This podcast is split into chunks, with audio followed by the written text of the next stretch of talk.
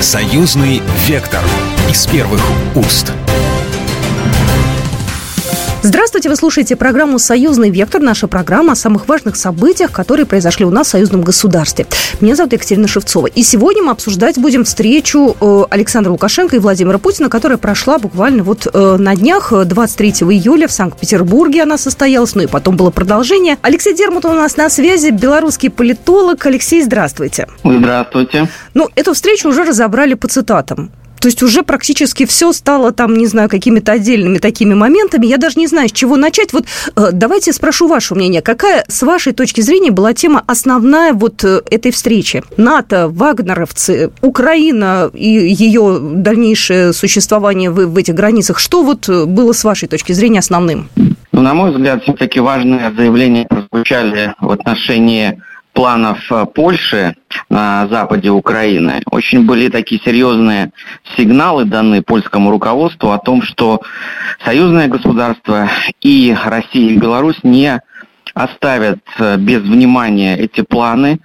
И э, белорусский лидер сказал, что оккупация или какая-то мягкая форма аннексии – со стороны Польши и Запада Украины для Беларуси неприемлемо с точки зрения безопасности и других моментов. Для нас это действительно такая жизненная угроза, а, если вдруг а, Польша начнет контролировать уже Западную Украину, мы оказываемся окружены полностью фактически крайне враждебными государствами. И, естественно, э, мы хотели бы этого не допустить. И, насколько я понял, эта позиция у президента России нашла э, понимание. И, я думаю, будут приняты в этом направлении общие решения. Я вот э, хотела ваше мнение спросить, э, услышат ли в Польше и на Западе то, что сказал Александр Лукашенко и Владимир Путин? Или это такая внутренняя наша история, это был разговор двух президентов на внутреннюю публику, или там тоже обратили внимание? Есть какой-то от этого бэкграунд, так скажем? Ну, я думаю, что это как раз-таки был именно сигнал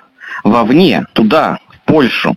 И, конечно, они его услышали. Вопрос, сделают ли выводы Тут много факторов есть, да, потому что мы понимаем, что и не все зависит от польского народа и даже от их элит, потому что за ними стоят американцы, британцы и так далее. Если они решат кинуть в топку войны еще и поляков, то им будет очень сложно противостоять этому решению. Но, тем не менее, сигнал был дан, и вот важно, что мы не остаемся в стороне, это значит, что и Беларусь в случае вот такой угрозы будет тоже а, предпринимать определенные действия. Какого характера мы пока не знаем, но определенный ресурс у нас уже есть на нашей территории, военный в том числе, включая ЧВК «Вагнер». Кстати, по поводу ЧВК «Вагнер», э, так хорошо потроллил Александр Григорьевич э, Поляков, э, да, с высказыванием о том, что в Жешев хотят поехать вагнеровцы, просят вот разрешения. Очень это здорово, на самом деле, было. Это такая игра на нервах в какой-то степени, да? Ну да, безусловно, это такой политический троллинг, чтобы показать, что вот у Беларуси есть самые разные варианты, потому что это же не белорусская армия, это раз. И второе, мы понимаем, что вот эта грань э, эскалации конфликта, она сейчас очень-очень тонкая, и э, это было, по сути, предупреждение полякам. Не переходите эту грань, не э, провоцируйте нас, потому что мы не будем спокойно наблюдать, мы будем отвечать разными, в том числе способами и с участием, допустим, тех же ЧВК «Вагнер». А может Польша выйти из-под контроля? Мы же понимаем, что Польша не сама по себе, что она так или иначе контролируется э, американцами, и вообще здесь и НАТО-блок тоже играет роль. То есть Польша может как-то, знаете, взять вот и какой-нибудь фин душами выкинуть самостоятельно, без согласования с хозяевами? Ну, я сомневаюсь, что вот э, аж сами они так что-то выкинут, хотя понятно, что там есть разные, в том числе крайне радикальные, реваншистские настроения в их элитах. Но я думаю, что без согласования с э, Вашингтоном точно они ни на что не решатся, потому что э, если поляки пойдут на Западную Украину, это будет означать расширение конфликта. Естественно, без американцев они сами не справятся. Поэтому, я думаю, это будет все-таки по согласованию с ними. Э, Александр Григорьевич сказал, что войска НАТО приблизились к границам союзного государства, что они недалеко от Бреста, что они приблизились, приблизились уже к Гомелю. Это как-то ощущается в стране? То есть это люди обычно замечают вообще, есть ли какое-то, может быть, что-то витает такое в воздухе неприятное, или здесь Ну, знаете, я не вижу какой-то тревожности особенной, да, потому что все-таки граница охраняется нормально, и ну, нет такого ощущения вот, э, какой-то неизбежности войны, допустим. Но понятно, что это может быть э, ситуация закончится быстро, если произойдет какая-то эскалация или э, за Бугом решат все-таки в авантюру в эту ввязаться. Но тут важно действительно не паниковать, сохранять спокойствие, готовиться к всему, чему только возможно. Это сейчас и происходит. Поэтому, ну, я бы оценил удовлетворительное, скажем так, э, состояние психологическое белорусского общества. Нет ни паники, ни особой тревожности, но в то же время есть понимание, что все это крайне серьезно и нужно быть готовым. Обсуждали президент и будущее э, территориальная э, целостность Украины. И, в частности, Александр Лукашенко сказал, что отрыв Западной Украины, расчленение Украины передачи земель Польши неприемлемы. И если нужно будет западному населению Украины, мы, конечно, будем их поддерживать. Это обозначает то, что так или иначе э, Львов не хочет отдавать, да, ну, в смысле мы, как бы сказать, нам это будет невыгодно. То есть вот как интерпретировать эту, это высказывание? Как нам его понимать? Что мы конкретно здесь можем сделать? Ну, во-первых, я уже говорил, что нам крайне невыгодно с точки зрения безопасности и с любых иных точек зрения а, отдавать сферу влияния Польшу Западную Украину. Хотя мы понимаем, что ситуация там непростая, настроения людей там могут быть и крайне антироссийскими, антибелорусскими, но при этом мы понимаем, что там достаточно много людей, которые не хотели бы быть э, под пятой поляков, под польской оккупацией или иной формы аннексии. И вот я думаю, что Лукашенко обращался в том числе и к этим людям, что если что, мы вам поможем. В какой форме там? Будет ли партизанское движение или еще какая-то форма сопротивления польской оккупации? Это покажет будущее. Но главное то, что он увидел этот субъект – он к нему обратился, и я думаю, что он э, в, на Украине действительно присутствует. Не все, не все украинцы, даже уверен в правящей группировке, хотят ложиться под Польшу. Поэтому вот этот посыл, он как бы многослойный. И народу, который там живет, и части правящей группировки, да, и, ну, естественно, э, противнику, что вы не думаете, что это будет легкая прогулка, что вы там легенько заберете Львов или Волынь, и мы с этим смиримся. Нет, этого не будет. Ну, кстати, мне кажется, это впервые так было откровенно сказано, или что-то я упустила?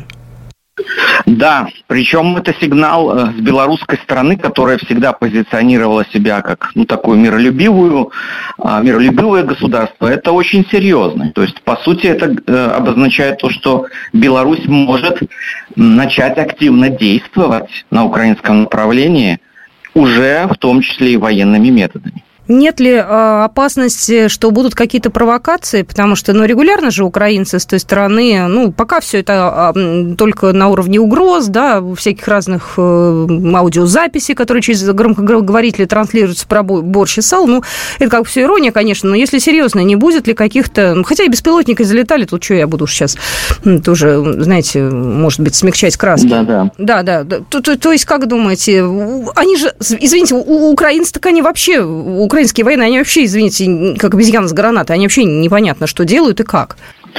Э, такая угроза опасности есть, она существует. И я скажу, что эти провокации, в общем-то, происходят регулярно. Да, вопрос, что удается их купировать, они там не наносят какого-то серьезного ущерба, но это не значит, что не может быть чего-то похуже. Поэтому нужно готовиться. Нужно готовиться и охранять границу, и понимать, что там происходит на их территории, какие там подразделения стоят, чьи они приказы выполняют. Поэтому здесь очень много работы по обеспечению безопасности. Поэтому, да, э, белорусское государство этим сейчас занимается активно. Вот хорошо, что приехали вагнеровцы, передают опыт определенный, да, потому что там даже борьба с беспилотниками или наоборот управление ими там для разведки. Это очень э, ну, большой объем знаний, который нужно освоить и в теории, и на практике. Поэтому, конечно, Ожидать можно всего чего угодно. Ситуация ну, взрывоопасная на самом деле. Но здесь еще раз повторю, важно сохранять спокойствие, готовиться, учиться, чтобы вот любую провокацию можно было пресечь. Ну и последний вопрос. Какое у вас вообще ощущение от встречи? Она такая была, ну, где-то даже местами неформальная, да, и без галстуков встречались э, президенты, и, в общем-то, э, достаточно большая была программа у них. Вот ваше ощущение от такой вот, ну, можно даже сказать, дружбы уже, помимо сотрудничества и союзничества?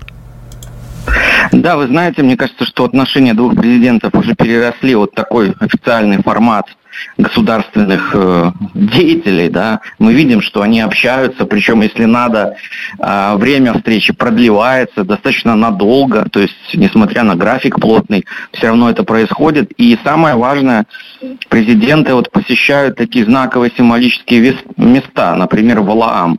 А я напомню, что в предыдущий раз, когда они там были, мне кажется, там были какие-то очень серьезные беседы и решения были приняты, да, наверное, в том числе, которые касались СВО Украины. И вот мне почему-то кажется, что сейчас тоже у них очень было доверительное общение, и наверняка последуют какие-то решения, которые мы увидим в ближайшее время, их реализацию. Ну, дай бог, как говорится. Огромное спасибо. Белорусский э, политолог Алексей Дермов был только что у нас в эфире. Спасибо огромное. Спасибо. Ну, кстати, про поездку на ВЛАМ в том числе мы и поговорим в следующей части нашей программы. Я напоминаю, что это «Союзный вектор». С вами Екатерина Шевцова. Через пару минут вернемся. «Союзный вектор» из первых уст. «Союзный вектор» из первых уст.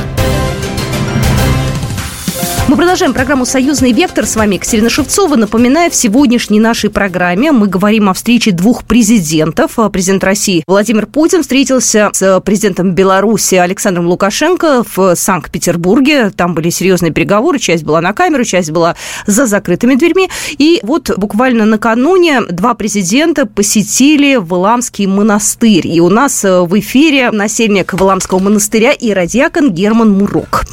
Они сначала прошли в Спасо-Преображенский собор, э, в Нижний храм, поклонились э, нашим отцам-основателям, преподобным Сергию Герману Валамским, поставили свечи, приложились к мощам. Затем э, проехали на Игуменское кладбище. Владимир Владимирович за рулем был, Александр Григорьевич рядышком.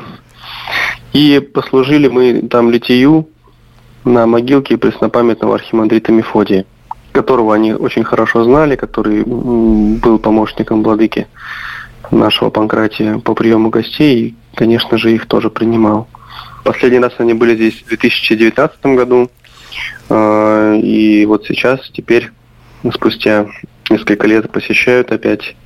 А, как некоторые заметили, коллеги в СМИ, обычно это происходит накануне каких-то важных решений, но мы не склонны э, мистифицировать просто рады то, что они посещают нашу обитель. Насильник Валамского монастыря и радиакон Герман Мурок был в нашем эфире. Он рассказал о том, как провели время на Вламе два президента. Ну и мы продолжаем нашу программу. И пришло время поприветствовать еще одного нашего эксперта. У нас в эфире главный научный сотрудник, руководитель Центра белорусских исследований Института Европы Российской Академии Наук Николай Маратович Межевич. Николай Маратович, здравствуйте. Здравствуйте. Очень, на мой взгляд, была важная встреча президентов Путина и Лукашенко. Вот вы уже, я так понимаю, не первый э, комментарий даете на эту тему. Скажите, пожалуйста, у вас э, складывается ощущение, что сейчас какой-то эпохальный символичный момент? Ведь многие, знаете, даже связывают визит на Валам президентов э, как что-то такое, знаете, предшествующее чему-то очень серьезному. Можете ли вы прокомментировать это? Ну, давайте начнем с Валаама. Президент России действительно ценит это место, и я как гражданин и как человек понимаю прекрасно, это абсолютно уникальная территория в России, уникальный монастырь, уникальный климат и в плане природы, и в плане человеческих душ, но связывать это с какой-то новой эпохой именно в российско-белорусских отношениях или в международных отношениях я бы не стал.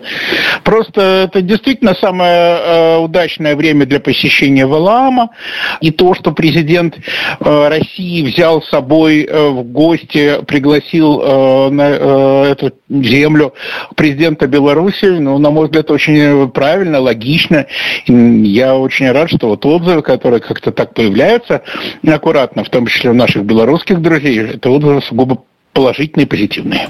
Сама встреча. Э, что, с вашей точки зрения, было там самым главным? Э, кто-то отмечает э, посыл к Европе, кто-то делает акцент на экономике, кто-то говорит о планах Запада расчленить Украину и о наших планах на, опять же, западную часть Украины. Вот с вашей точки зрения, что было основным? Вы знаете, главное все-таки это еще один обмен мнениями по вопросу о военно-политической интеграции в союзном государстве. Что будет с Украиной, как будет с Украиной, вы знаете, об этом никто не знает ни в Москве, ни в Вашингтоне, и уж тем более никто об этом ничего не знает в Киеве. Тут вопрос именно э, с большим-большим знаком вопроса, да. А вот то, что своей земли мы не отдадим ни пяди и будем помогать нашим белорусским друзьям защищать территорию Беларуси, это факт. И для этого сделано очень и очень много, но и время от времени надо встречаться первым э, лицам, да, для того, чтобы э, сверить часы еще раз, посмотреть на то, что сделано, и подумать, может быть, что-то нужно еще. Э, повторюсь, это и размещ... состоявшееся уже да, а, размещение тактического ядерного оружия и передача в республику новых образцов вооружения. И несколько неожиданное для всех, но, на мой взгляд, нужное и важное событие, переход части ЧВК «Вагнер» на территорию Республики Беларусь, где э, эти люди, я думаю, что будут передавать свой тяжелый, но очень важный опыт белорусской армии, которая, конечно же, э, будет э, героически защищать свою страну, если придется, но надо знать практику современной войны. Белорусская армия ее пока не знает. И слава богу, что не знает. Солдаты и офицеры ЧВК «Вагнер» знают. Так что им есть что передать белорусским друзьям. Вы же хорошо знаете Прибалтику. Как там отреагировали на все посылы, которые прозвучали от Александра Лукашенко? Это все воспримут всерьез или будут э, пытаться как-то иронизировать на эту тему? Потому что ну, много было сказано, да, и про поход на Жешев э, в качестве экскурсии, вот, вышеупомянутых э, ЧВК «Вагнер», и вообще отношение к Прибалтике, и в частности даже не к Прибалтике, а к Польше и к тем войскам, которые не стягивают с границы с Белоруссией. Ну, что касается э, Эстонии, то Эстония довольно далеко находится находится от Республики Беларусь. Э, там это несколько спокойнее восприняли. А вот в Латвии и в Литве, да, э, реакция достаточно нервная.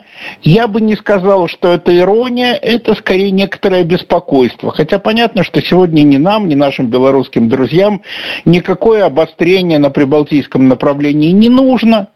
Но свои, повторюсь, границы защищать будем. Будем защищать их хорошо. Недавно я обсуждала э, еще с одним экспертом тему Сувалского коридора. Э, туда тоже стягивают поляки войска. Это не относится к встрече президентов, но я думаю, так или иначе, все равно об этом, может быть, в куларах говорили.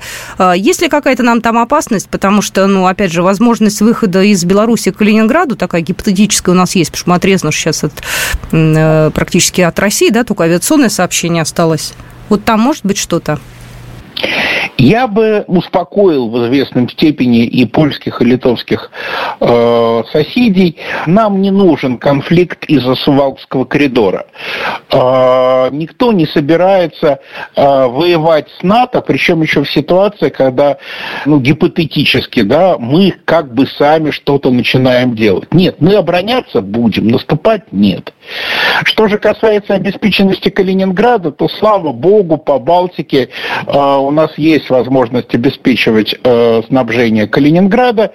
Меры принимались очень давно, задолго до украинских событий, так что сейчас, скажем прямо, практически все готово. Ну, практически, конечно. Как всегда, невозможно быть готовым к э, столь сложным вызовам на 100%. Так не бывает. Так, следующий э, вопрос хотелось бы с вами обсудить. Это развитие военной активности НАТО в Польше. Я белорусского коллегу вашего спрашивала. Теперь бы хотелось от вас услышать ваше мнение. Э, в 40 километрах от Бреста есть уже натовские военные, в частности, польские военные. Насколько это серьезно сейчас для союзного государства? Насколько ну, это опасно?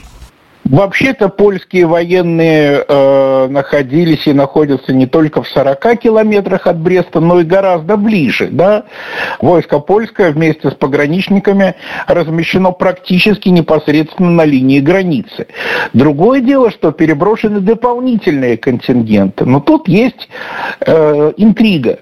А, о чем идет речь? Речь идет о летних полевых лагерях. Условно говоря, солдаты приехали, построили, поставили палатки, временные городки, тренируются, там как раз леса вдоль границы. А, одна ситуация. Или это постоянная передислокация? Ну, как вы понимаете, польский генштаб нам не докладывает. Но мы сами разберемся, сами увидим. Ну, то есть мы можем понять сейчас их намерения, да? То есть у нас разведка-то работает. Ну, общие, общ, общие намерения понятны, да. А, Польша э, играет на грани войны. Но вот дальше есть э, некоторое расхождение э, во мнении у меня, у моих коллег, э, готова ли Польша перейти эту грань или нет. Я все-таки, я понимаю, что очень не хочется быть э, в качестве э, эксперта, который ошибся, но мне кажется, Польша играет на грани фола, но блефует. И реально наступать в направлении Западной Белоруссии не будет. А вот Западная Украина – это совсем другая история. Вот, кстати, как с ними быть? И по поводу того, что Западной Украине мы тоже поможем, потому что там много наших людей, которые не хотят в э, Польшу, да, то есть это же тоже посыл прозвучал. И впервые такие слова были сказаны уже в открытую. Такие люди, разумеется, есть. Но если конкретный э, человек или два, или три выразят свое мнение, ну, если э, быть объективным, это еще и ну, все-таки маловато, да, то есть вот если какие-то органы власти и управления выскажут, э, выскажутся против э, того, чтобы, ну, скажем, Ровенская область была частью Польши, ну, тут уже нюанс. Но давайте пока не будем э, гадать на кофейной гуще, неблагодарно это дело. Вот, тем более наш напиток это чай, вот, поэтому, ну, посмотрим. Здесь не очень понятны перспективы развития ситуации. Ну, посмотрим. В любом случае, э, Владимир Путин в начале беседы э, сказал, что все наши планы реализуются, причем даже лучшими темпами, чем мы с вами ожидали. То есть все договоренности наших президентов воплощаются в жизнь, как я понимаю, достаточно быстро. Наверняка, о чем они договорились э, вот на этой неделе, тоже все найдет э, свое отражение, и мы об этом тоже и узнаем, все и увидим. Предполагаю, что многое было сказано все-таки не на камеру, а за кадром, да, осталось и осталось в кулуарах. Наверняка. Разумеется. Разумеется. Да, спасибо большое. Э, Николай Маратович Межевич сегодня был в нашем эфире, главный научный сотрудник, руководитель Центра белорусских исследований Института Европы Российской Академии Наук. Спасибо большое. До свидания. И это была программа «Союзный вектор». С вами была Екатерина Шевцова. До свидания. Программа произведена по заказу телерадиовещательной организации Союзного государства. Союзный вектор из первых уст.